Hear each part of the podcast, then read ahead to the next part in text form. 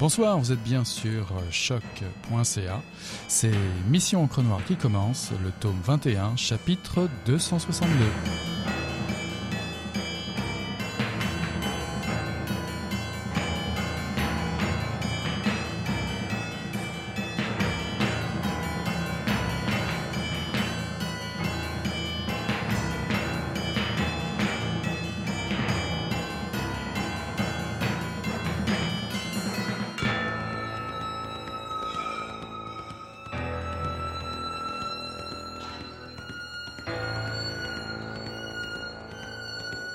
Avenue Mont-Royal et rue Saint-Denis.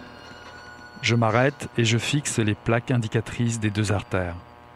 Je reste là, les mains enfoncées dans les poches de mon paletot, figé par le souvenir d'une indicible impression à la vue de ces plaques il y a quelques 25 ou 30 ans.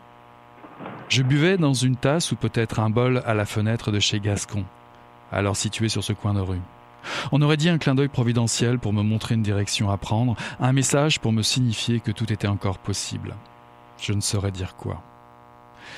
Je bourlinguais entre l'ombre et la lumière et je voyais parfois l'horizon d'un trou noir.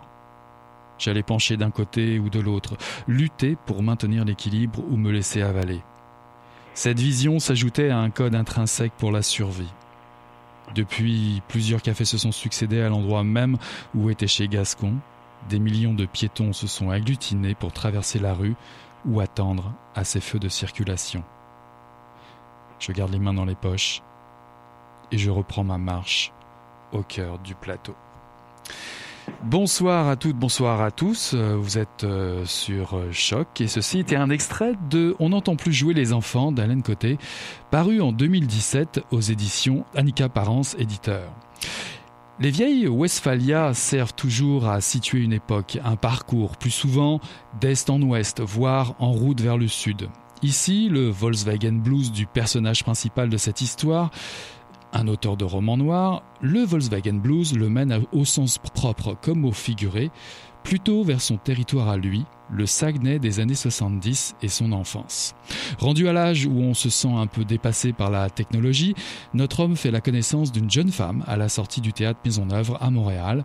Euh, ce genre de rencontre qui vous fait paraître la vie plus légère, même à 450 km de chez soi, et surtout que l'on déteste les bains de foule. Isabelle est subjugante, elle a 34 ans, le bel âge pour être enceinte, elle veut un enfant de lui. Assis devant son ordinateur, le manuscrit de son huitième roman policier en devenir, il doute subitement. Paulin Dumouchard, son héros récurrent, le rend perplexe aussi. La hantise de la page blanche le poursuit. Cette histoire d'enfant le bouleverse. Sera-t-il un bon père à son âge? Il songe alors à l'enfant qu'il a été, cet enfant qu'il habite encore, même s'il ne joue plus depuis longtemps. Il décide de se raconter, d'écrire une autre histoire, celle du petit Alex et particulièrement cet épisode marquant, son expérience de pensionnaire dans une école religieuse et la séparation mal vécue de ses parents. De la Terre à la Lune de Jules Verne, la photo de la Mercury Météor Rideau 54 de son père, les soirées du hockey du mercredi, l'ombre biscornue et grossie d'une bonne sœur dans un dortoir, un indicatif musical, bref, il suffit parfois de quelques mots pour débloquer le souvenir, l'écriture. Ces fragments de vie de 40 ans de vie nous racontent la filiation, l'amour et le besoin d'écrire, la maturation d'un homme qui a grandi dans les années 70 au Saguenay. Il est temps donc pour nous de nous tourner vers l'Anse Saint-Jean, la baie Sainte-Catherine, Tadoussac, Grande Bergeronne, Havre Saint-Pierre. Et pour ce faire, nous recevons ce soir à Mission Crenoir l'auteur Alain Côté. Bonsoir Alain. Bonsoir Eric. On prononce bien Alain ou dit-on Alain? Alain. Alain, oui. Alors vous êtes né à, Jonquière et, vivez à Chicoutimi. Vous avez collaboré à la revue Stop de 89 à 94. Vous êtes l'auteur du roman La ruelle au fond du cœur qui a été publié aux éditions Les Intouchables en 97 ainsi que La Société du campus chez VLB en 2008. La Ruelle, si je me souviens bien, c'est aussi le titre du premier roman de votre personnage principal qui met en scène son héros. Enfin, c'est la première fois qu'on croise ce héros dans une histoire, euh, Paulin Dumouchard. Quelle, heureuse coïncidence, n'est-ce pas? Oui, effectivement, oui, c'est euh, voulu, euh, c'est voulu aussi.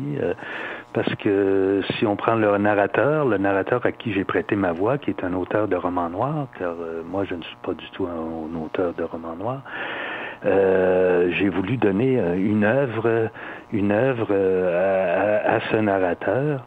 Et comme premier livre où il a mis, il a mis au monde Paulin Dumouchard dans un rôle plus secondaire, j'ai décidé de, de, faire un clin d'œil avec mon premier roman à moi, qui était La ruelle au fond du cœur, en appelant ce, livre La ruelle, ce livre fictif euh, euh, avec euh, Paulin Dumouchard, qui s'appellerait La ruelle.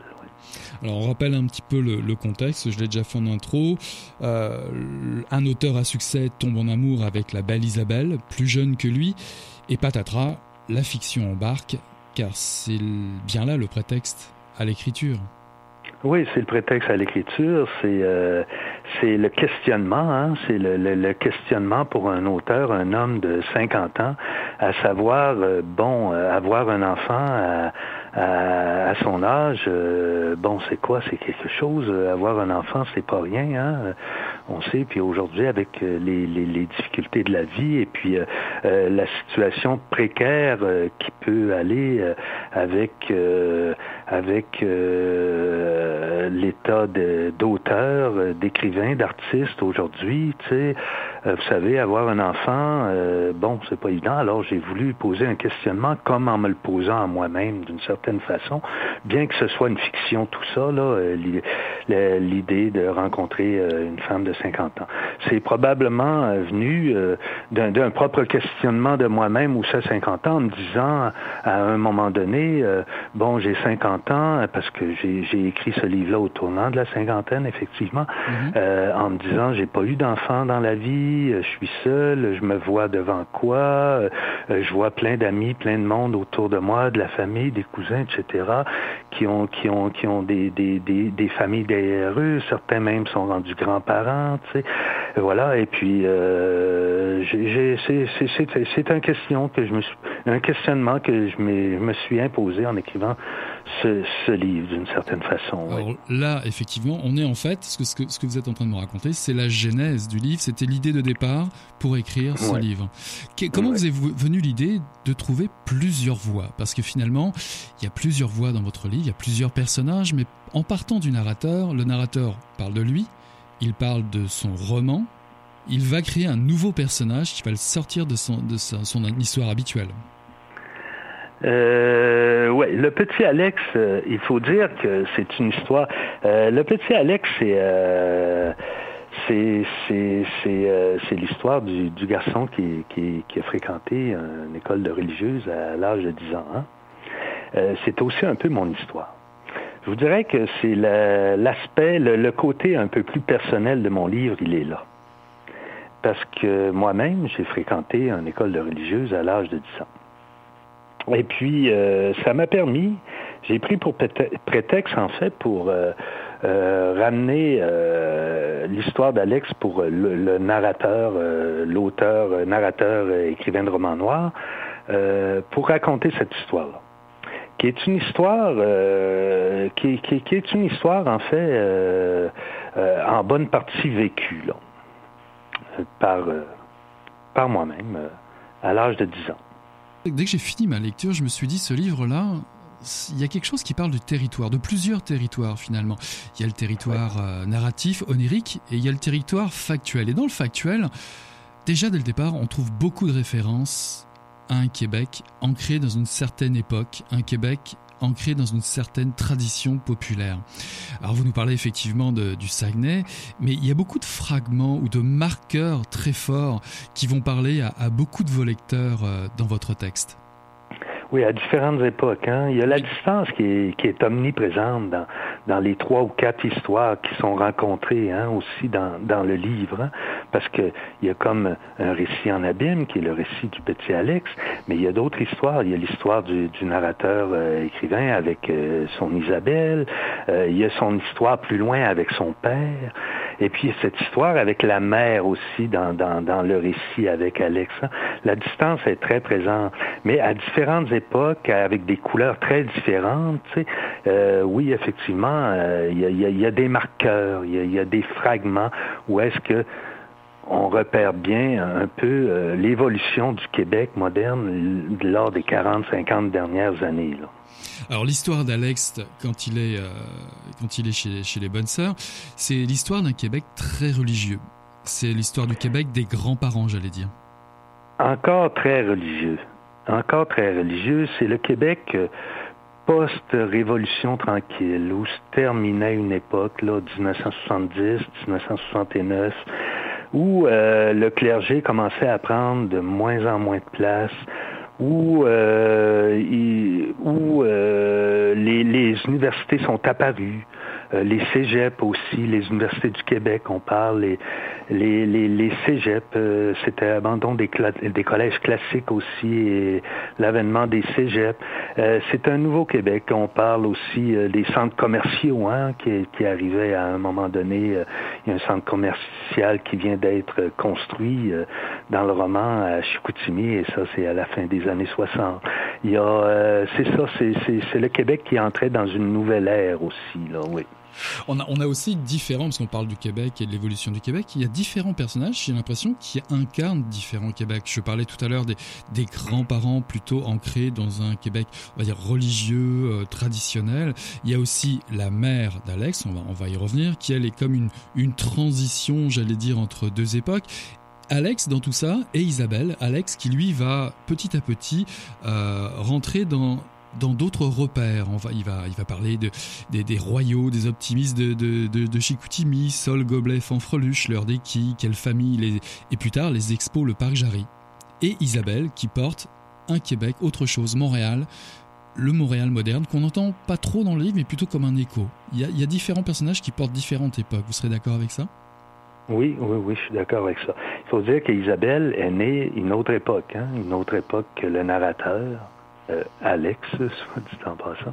Euh, elle est née, euh, elle est, il y a une différence quand même d'une quinzaine, une bonne génération là, entre entre les deux.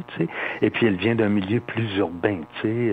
c'est moins la région, c'est plus Montréal, peut-être l'Estrie quelque part par là, parce qu'à un moment donné dans le livre, elle va voir sa famille en Estrie, là, donc c'est plus c'est moins en région. Ben, en fait, c'est moins distancé de, de la ville, là, parce qu'il y avait quand même des mentalités qui différaient entre, entre la ville euh, de l'époque et, et, les régions comme euh, le Saguenay-Lac-Saint-Jean. Hein. Mm-hmm. euh, si on prend en considération, le petit Alex...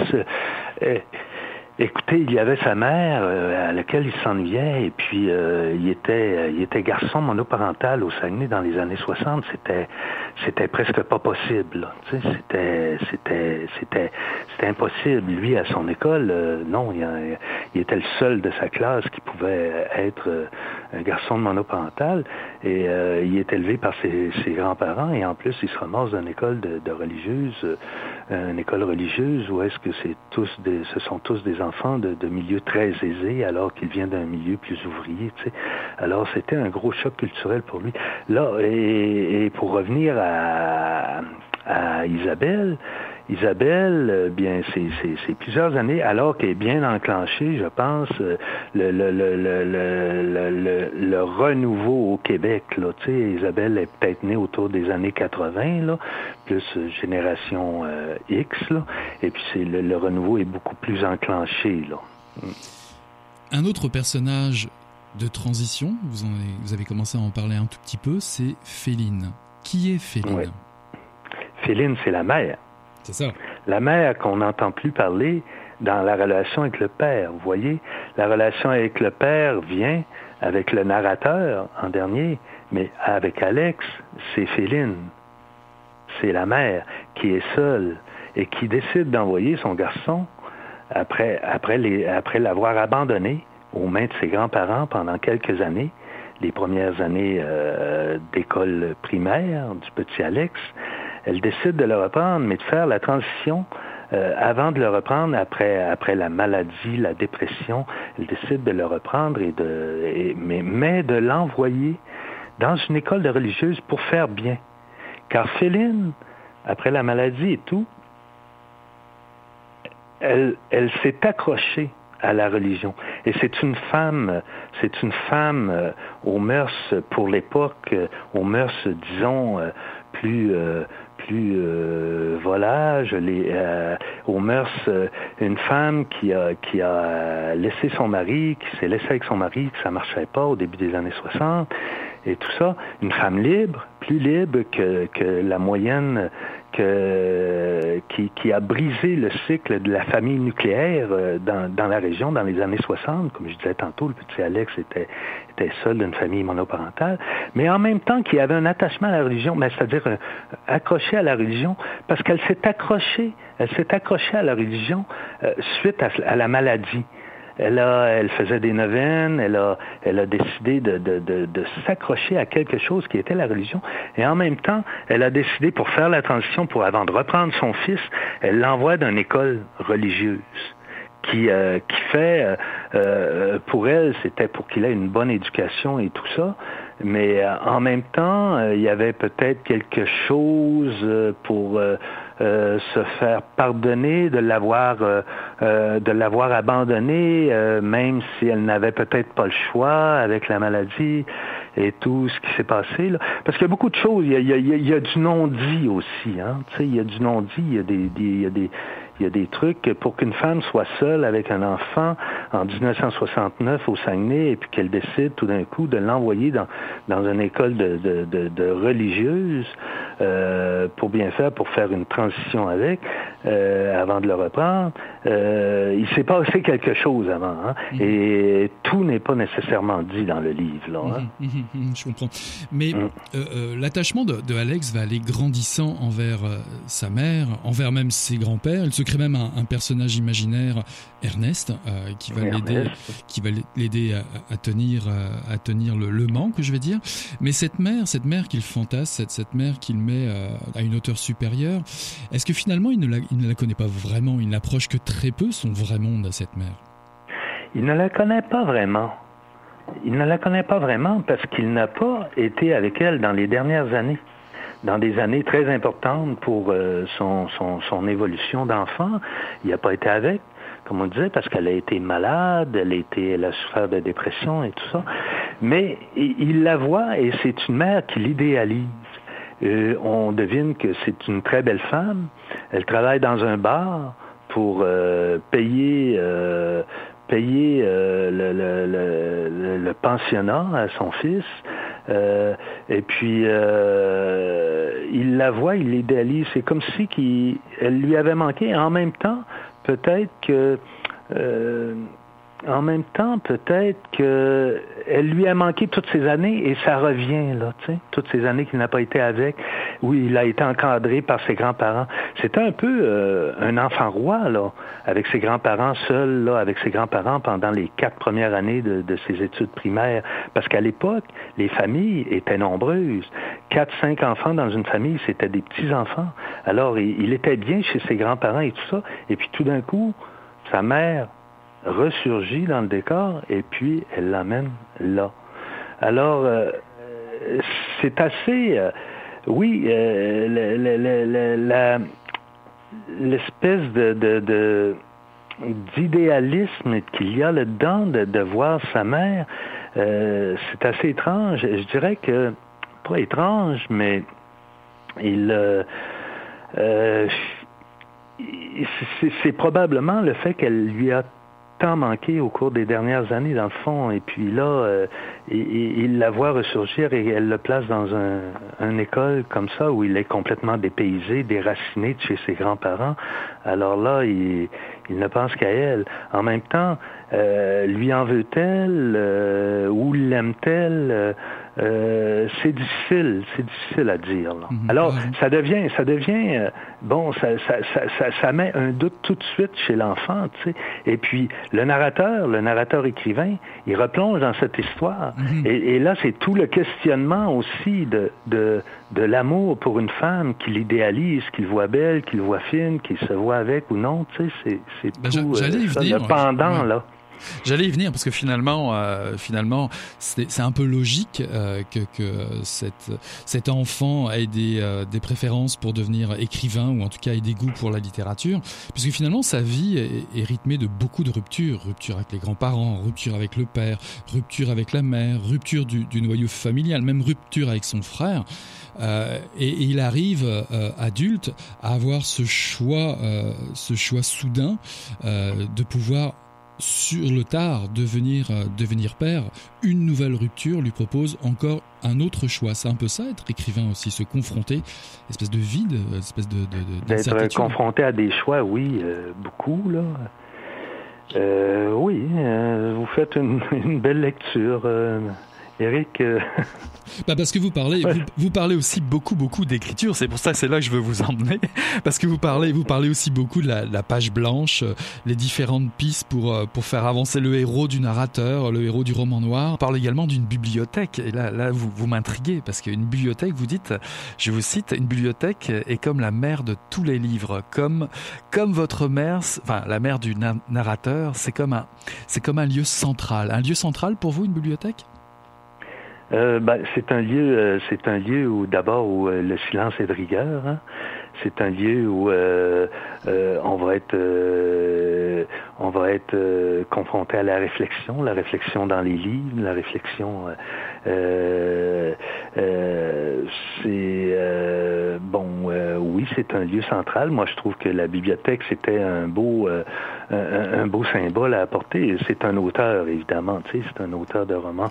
Alors, et puis c'est la grande bibliothèque dont on parle aussi lors de ses séjours à Montréal, là, qui, euh, qui pour lui n'a pas l'occasion de la, fréquenter souvent puisqu'il demeure en région, euh, notre narrateur euh, écrivain de romans noirs. Là. Mais est-ce que vous, vous aussi, la bibliothèque, une bibliothèque ou plusieurs bibliothèques ont joué un rôle important dans votre, dans votre parcours de lecteur ou d'écrivain? dans, dans, dans, mon parcours personnel à moi, dans ma vie, moi je me rappelle, j'ai habité quelques années à, j'ai habité quelques années à Québec et je me rappelle très bien la bibliothèque Gabriel Roy. Euh, j'allais me recueillir, j'allais écouter des films, j'allais me, me, chercher des livres. C'était quelque chose qui me, qui me tenait beaucoup. J'habitais euh, Lévis, euh, je prenais le bateau. Et puis ici, dans la région, quand je suis revenu ici dans la région, euh, au milieu des années 90, un an en fait, j'avais écrit une partie de mon premier livre à Montréal et l'autre partie ici, une vingtaine d'années. ils ont construit une nouvelle bibliothèque ici à, Chicoutimi et puis je trouvais ça tellement, j'avais vu euh, l'espèce d'artefact qui avait passé dans le journal avant qu'elle soit mise sur pied. Puis euh, je trouvais ça euh, génial euh, qu'on construise des bibliothèques. Là, euh, ça l'en prend. Là, sais. D'ailleurs, j'ai fait mon lancement à la dernière bibliothèque à la Jonquière de ce livre-ci, une bibliothèque qui est, qui est, toute neuve de trois ou quatre ans ici à Jonquière, qui est la ville jumelle en quelque sorte de Chicoutimi, mais qui, qui a été fusionnée au début des années 2000. Là. Et est-ce qu'à Jonquière, on vous a demandé si vous aviez lu les mémoires intimes de Simenon? Non, on m'a pas demandé si j'avais lu les mémoires intimes de Simenon, euh, mais... Euh, les avez-vous lus? Oui, je les ai lus. Et êtes-vous, êtes-vous euh, finalement, êtes-vous un passionné de, de romans noirs euh, je ne suis pas un passionné de romans noirs. J'ai lu des romans noirs, mais pour euh, pour euh, accessoirement pour euh, ce personnage que j'ai voulu mettre en scène, ce narrateur euh, personnage, auteur de romans noirs, eh bien, je me suis documenté un peu. J'ai fait un peu de recherche, évidemment. J'ai j'ai lu des romans noirs, les et, dont Simenon et quelques-uns de, de, de, ses contemporains, Raymond Chandler euh, Dashiell Hammett. D'ailleurs, il y a des noms, euh, il y a des noms qui apparaissent dans, le livre que c'est des clins d'œil euh, quand je pense à, Philippe Marlowe en français, euh, qui, qui, est le Philippe Marlowe de, Raymond Chandler. Je pense à Daniel Hamlet, qui pour moi c'était Dashiell Hammett, mais c'est pas évident pour le lecteur, là, et des trucs de même, là. Puis il y, a un autre auteur aussi que j'ai noté, euh, cette fameuse page 93. Euh, bah D'ailleurs, j'ai lu un extrait de cette fameuse page 93. Ce moment euh, de nostalgie, ce, ce, moment de correspondance à la fois, je dirais, visuelle et, olfactive, le moment où le, le narrateur se retrouve au coin de Saint-Denis, euh, Saint-Denis et, l'avenue Mont-Royal. Là aussi, c'était une rencontre littéraire puisque vous nous parlez de Steinbeck euh, à l'est d'Éden et euh, on semble, encore une fois être, avec un homme euh, épris de beaucoup de mélancolie, beaucoup de, nostalgie pour son territoire, son territoire physique, ses souvenirs, son territoire personnel, qui est comme qui est comme provoqué par l'arrivée de quelqu'un qui, qui, va plus vite en fait, qui va plus vite que lui, qui est plus dans la technologie alors que lui est, est beaucoup plus euh, dans une espèce d'immobilisme. Est-ce que euh, est-ce qu'il est en perte de repère à votre avis ce, ce personnage? Il se peut qu'il soit en perte de repère un peu. Écoutez, euh, quand on regarde, ça va tellement vite aujourd'hui. Hein, ça, ça, va rapidement. Et puis pour un homme de et pour, pour un homme de, de 60 ans aujourd'hui, euh, ce qui se passe pour euh, dans, chez une femme de 35 ou 40 ans, chez un autre individu de, de 20 ans plus jeune, euh, tu sais, vous savez, on, on, chaque personne ne, ne, ne s'adapte pas nécessairement à la même vitesse que d'autres. Hein. Alors, chez moi, oui, c'est vrai un peu. Alors, euh, ça transparaît peut-être dans mon personnage, effectivement, oui. Alors, on sait aussi que le passé, le passé, c'est fait de, de, de, fiction, euh, de fiction à n'en plus finir, parce qu'on revient toujours sur nos traces et on essaye de reconstruire une histoire. Euh, c'est un terrain de jeu magnifique pour un écrivain. Est-ce que, est-ce que vous avez créé un manuscrit qui fait peut-être le double de ce que représente votre livre aujourd'hui? Avez-vous, avez-vous supprimé beaucoup de parties? Ah. Oh, oui, j'ai supprimé des trucs. Écoutez, c'est un livre que j'ai euh, j'ai terminé euh, en 2013, 2012, 2013. Et puis, je suis passé à autre chose. Mais euh, entre-temps, depuis toutes ces années, à chaque été, comme l'été, j'ai moins de j'ai moins de, de, de de concentration pour créer. Euh, euh, je retouche euh, d'autres manuscrits. Alors j'ai, oui, j'ai retouché ce livre. Oui, j'ai coupé des, des choses. j'ai fait des ajouts. Je dirais que j'en ai coupé plus que j'ai ajouté là, effectivement. Mais un travail de, de, de peaufinement qui, qui s'est fait. en plusieurs étapes, là, et avec mon éditrice aussi dans, dans le dernier droit, là, avant la publication, mais pas autant que j'ai pu en faire lors des dernières années, mais quand même, euh, il y a un bon travail de peaufinement qui s'est fait.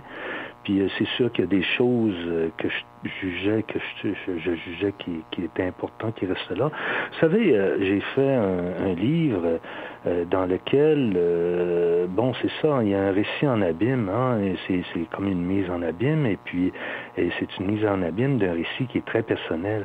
Alors, je me suis imposé un euh, j'ai abordé ce, projet avec un coefficient, un coefficient de difficulté euh, euh peut-être plus élevé qu'un roman que j'aurais écrit, par exemple, dans un ordre très chronologique. Hein.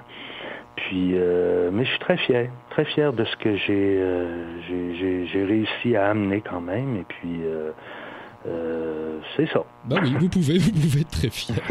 vous pouvez être très fier de, de, de, ce roman euh, chez Annick Apparence éditeur. Euh, c'est un roman aussi beaucoup sur la mélancolie, hein, la mélancolie, la gravité. Bon, on, on peut aussi trouver des, des, des, passages plus légers, euh, bien heureusement. Il y a, il y a, il y a un peu de folie et de joie quand même dans, dans, dans, dans ce livre. Oui, ben cette histoire avec cette histoire d'Alex qui est, qui est soit en, en passant, une histoire assez personnelle. Comme vous dites, c'est probablement l'histoire la plus personnelle que j'ai écrite euh, depuis que j'écris. Euh, je vais vous dire, euh, j'ai, euh, je, je, ressentais peut-être le, le, le, il y avait, il y avait quelque chose de viscéral là qu'il fallait que j'apporte une dimension un peu ludique à ce livre. Alors, c'est, là qu'est né probablement ce, personnage, Poulain, Paulin du Mouchard, et, et, et, cette histoire, ce, ce, roman noir qui n'en finit plus et qui, cherche des pistes continuellement tout au long du roman. Hein? Puisqu'on, parle, puisqu'on parle de nostalgie ou de mélancolie, euh, vous êtes un peu un enfant de passe-partout, vous Un enfant de passe-partout, ouais. Ben, j'ai pas connu, non, c'est peut-être euh, passe-partout. Euh, j'étais déjà rendu dans l'adolescence, j'écoutais peu la télé. Euh, peut-être quelques années plus tard, 55 et 10 ans plus tard, passe-partout. Hein. Ben, écoutez, une dernière petite question. Est-ce que pour vous, il y a des nouveaux projets en... à oui, oh, oui, j'ai des projets et puis euh, là, j'ai très très hâte de m'y remettre. Là. disons que c'était euh, le tourbillon de, de ce livre-là. Ça vient, ça fait trois semaines qu'il est en librairie là et tout ça. Et puis euh, tranquillement, je, je, suis en train de me, remettre à un projet.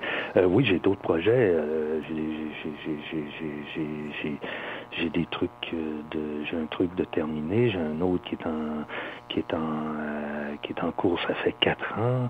Et puis là, présentement présentement, je suis en gestation pour le, repartir, le recontinuer. J'ai recommencé à le lire du début, là, et puis euh, ça s'en vient tranquillement, là, pour euh, la continuité. Eh bien, écoutez, merci beaucoup, Hélène Côté, d'avoir été notre invitée à Mission Crenoir. Je rappelle que votre roman On n'entend plus jouer les enfants est paru aux éditions Annika Parence Éditeur. Merci beaucoup, au revoir. Merci, bonsoir.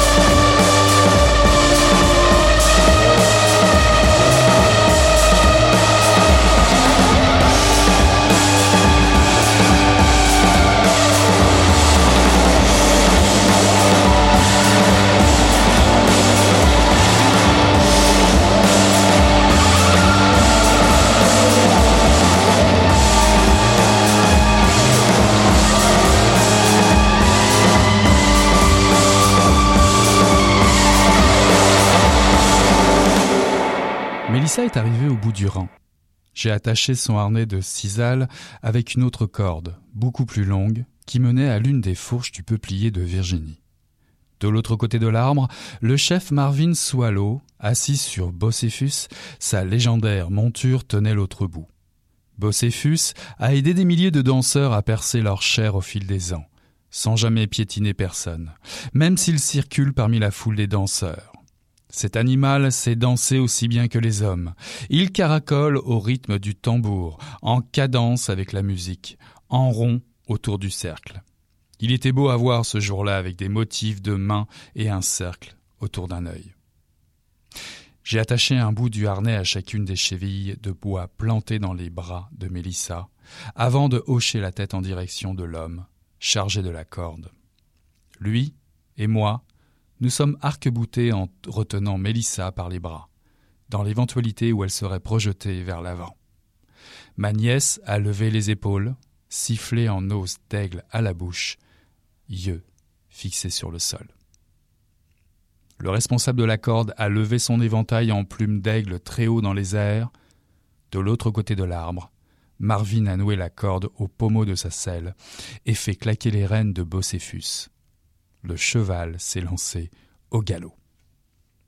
Ceci est un extrait de La force de marché de Wap Kinou, traduit par Caroline Lavoie, paru en 2017 aux éditions Mémoire d'Encrier. NDD signifie mon père en Ojibwe, un terme qu'utilise Wap Kinou et sa sœur pour interpeller leur père. Wap Kinou est un conférencier, économiste, politicien, rappeur et journaliste. Il a reçu de nombreuses distinctions pour sa musique hip-hop et ses reportages journalistiques. Député de Fort-Rouge, témoin honoraire de la Commission de vérité et réconciliation du Canada, il a été vice-président associé aux relations autochtones de l'Université de Winnipeg, animateur au réseau anglais de Radio-Canada et animateur pour la chaîne américaine Al Jazeera. Ce livre est une somme, ce livre est un enseignement, l'histoire d'un homme, un père, un grand-père, raconté par son fils. Dans une première partie intitulée La jeunesse, on apprend à connaître Toba Sonakwut, Nuage bas, un petit Anishinabeg du nord-ouest de l'Ontario, vivant sur la péninsule Olno de Neyangahashing.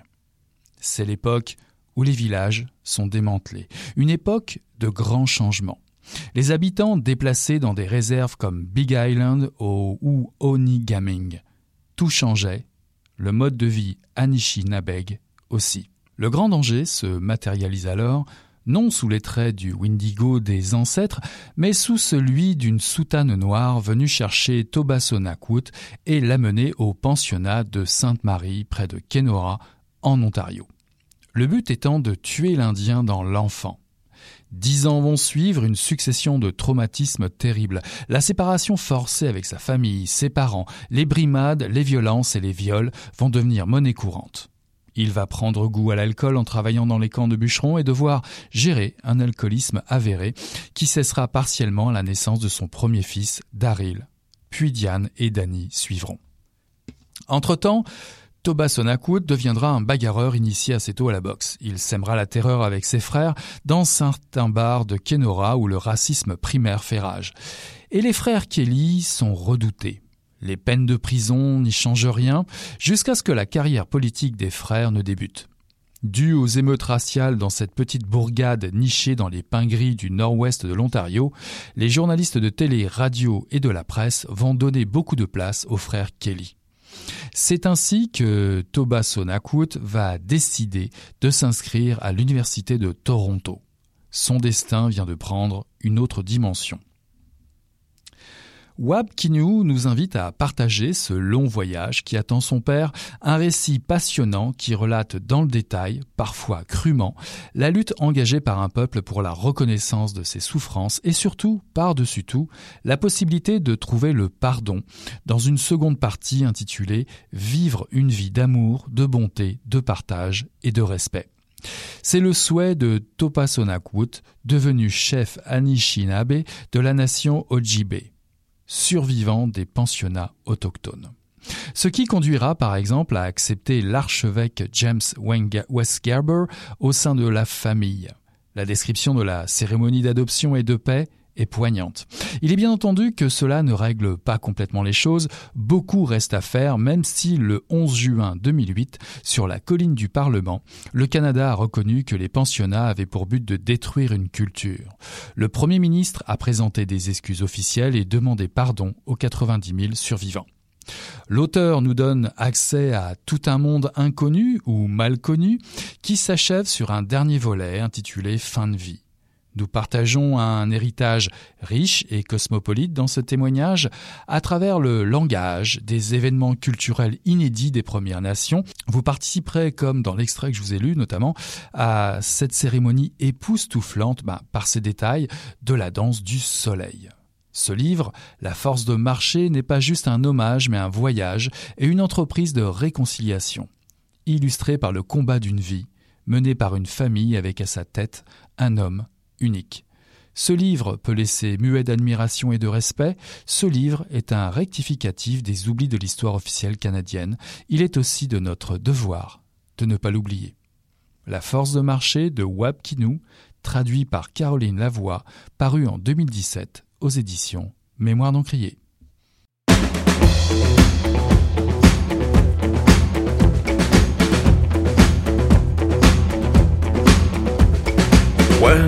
his cousin came around, he stood amazed. He dropped his shades. Then together they went down into the street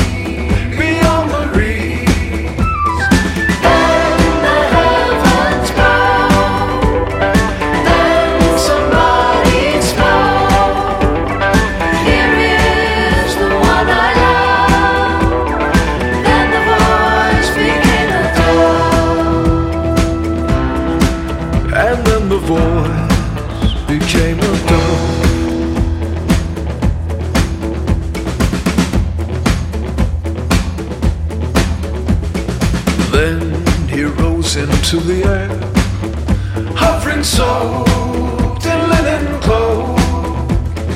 Light shone from his face and hair, for there it lay, eternal day.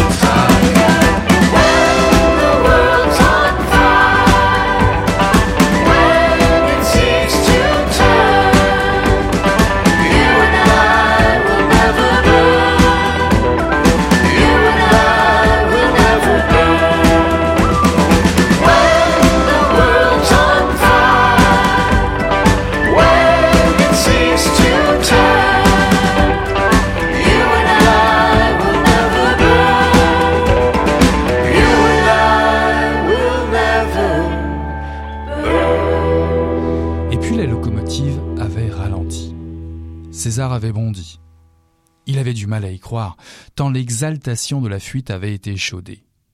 Chaque fois qu'ils achevaient un segment de leur voyage, une nouvelle étape inattendue débutait. La grange aux chênes, le trou dans la terre, le wagon branlant.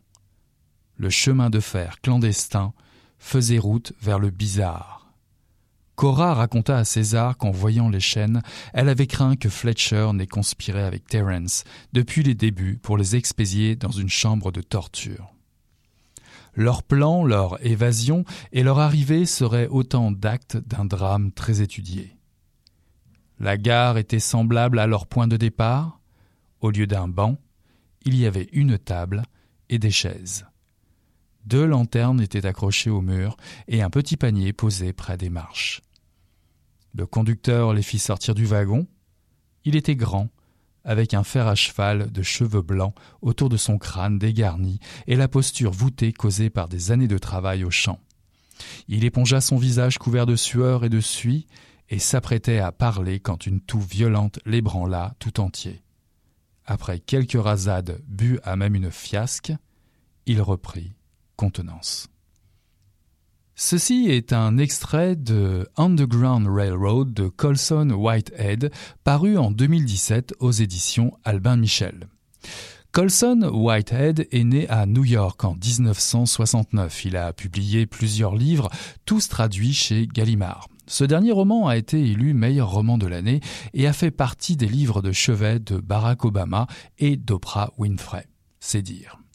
Récompensé par le National Book Award en 2016, la médaille Carnegie dans la catégorie fiction et enfin le prix Pulitzer cette année, cette lecture était très attendue.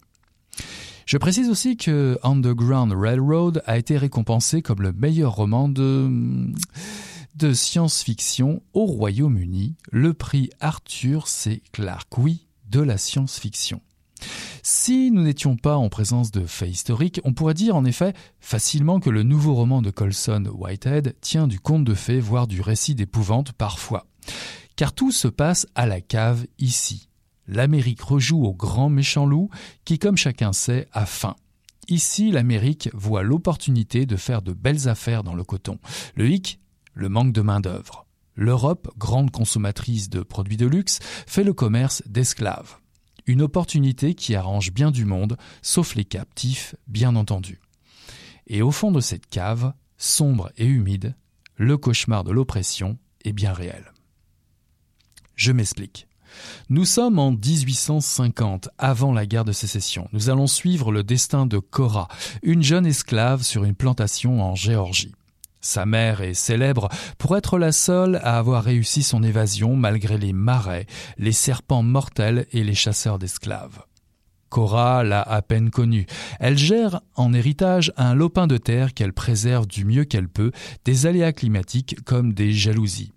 Elle ne peut s'empêcher de vivre un sentiment fort d'abandon, même si parfois, pour compenser, elle prend sous son aile certains jeunes de ses congénères.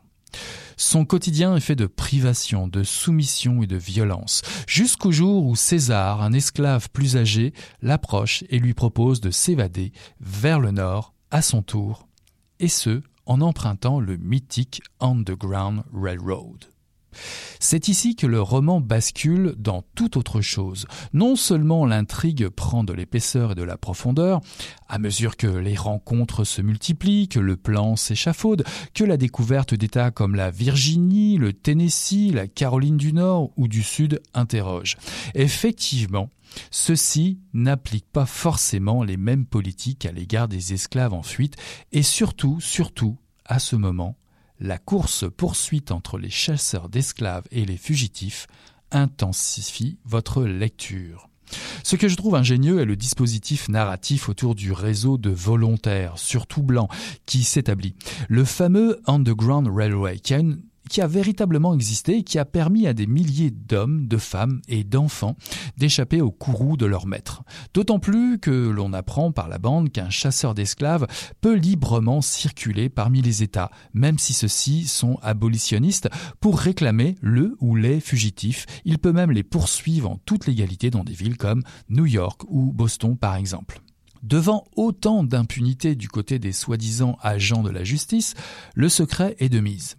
Et c'est à ce moment-là que Colson Whitehead fait s'entrechoquer l'imaginaire, le conte, le mythe quasi enfantin et le fait historique de l'Underground Railway.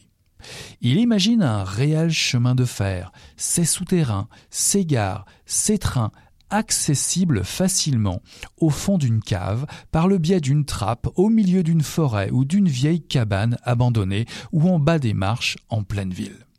C'est un peu l'histoire racontée aux enfants, une histoire qu'il a lui-même entendue plus jeune, à l'école ou ailleurs. Et ça fonctionne. Vous ouvrez la trappe, et un autre monde s'ouvre à vous. C'est un peu l'idée du cimetière chez Tom Sawyer. Vous savez, cet endroit plus ou moins bien entretenu qui effraie les enfants avant d'aller se coucher, avant que Joe l'Indien n'apparaisse. Un endroit qui suggère le mystère, qui attire et appelle à l'aventure. On retrouve le goût très prononcé de l'auteur pour l'intrigue, l'horreur et la science-fiction de Stephen King.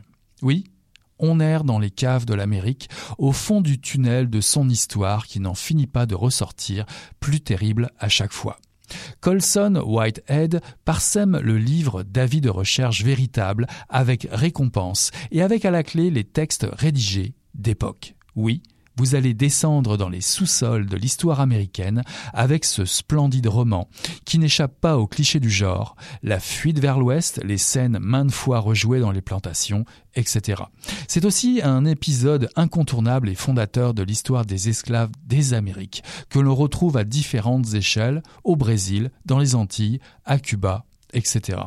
Un livre politique et éducatif qui prouve que malgré tout, le monde avance à force d'entraide et de conviction. Un livre qui peut faire écho également à la situation des réfugiés un peu partout autour de la planète, en position de soumission à des États qui les ignorent.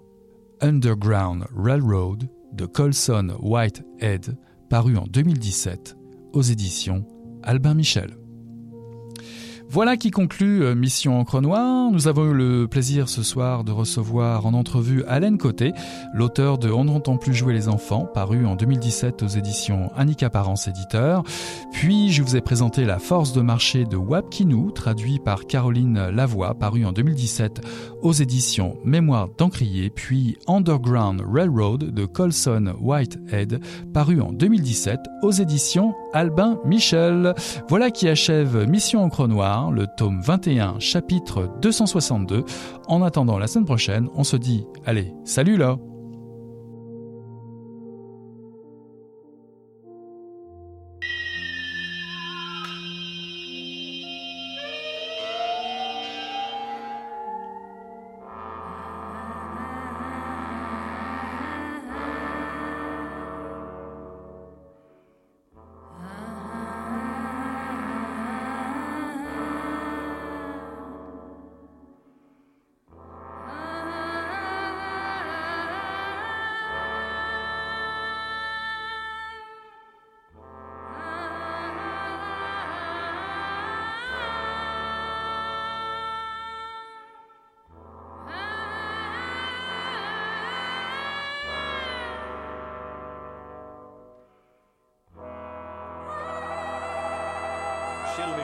pensando alguma coisa e fedeu as coisas. Pô, mas o negócio tava bom, bicho. O negócio tava bom, só quando ele tava tão entupido. Olha, Quem diria, hein? Greta Garbo acabou de irajar, hein? É, mas eu tava falando pra você, né? Depois que eu passei a me sentir, aí o negócio ficou diferente.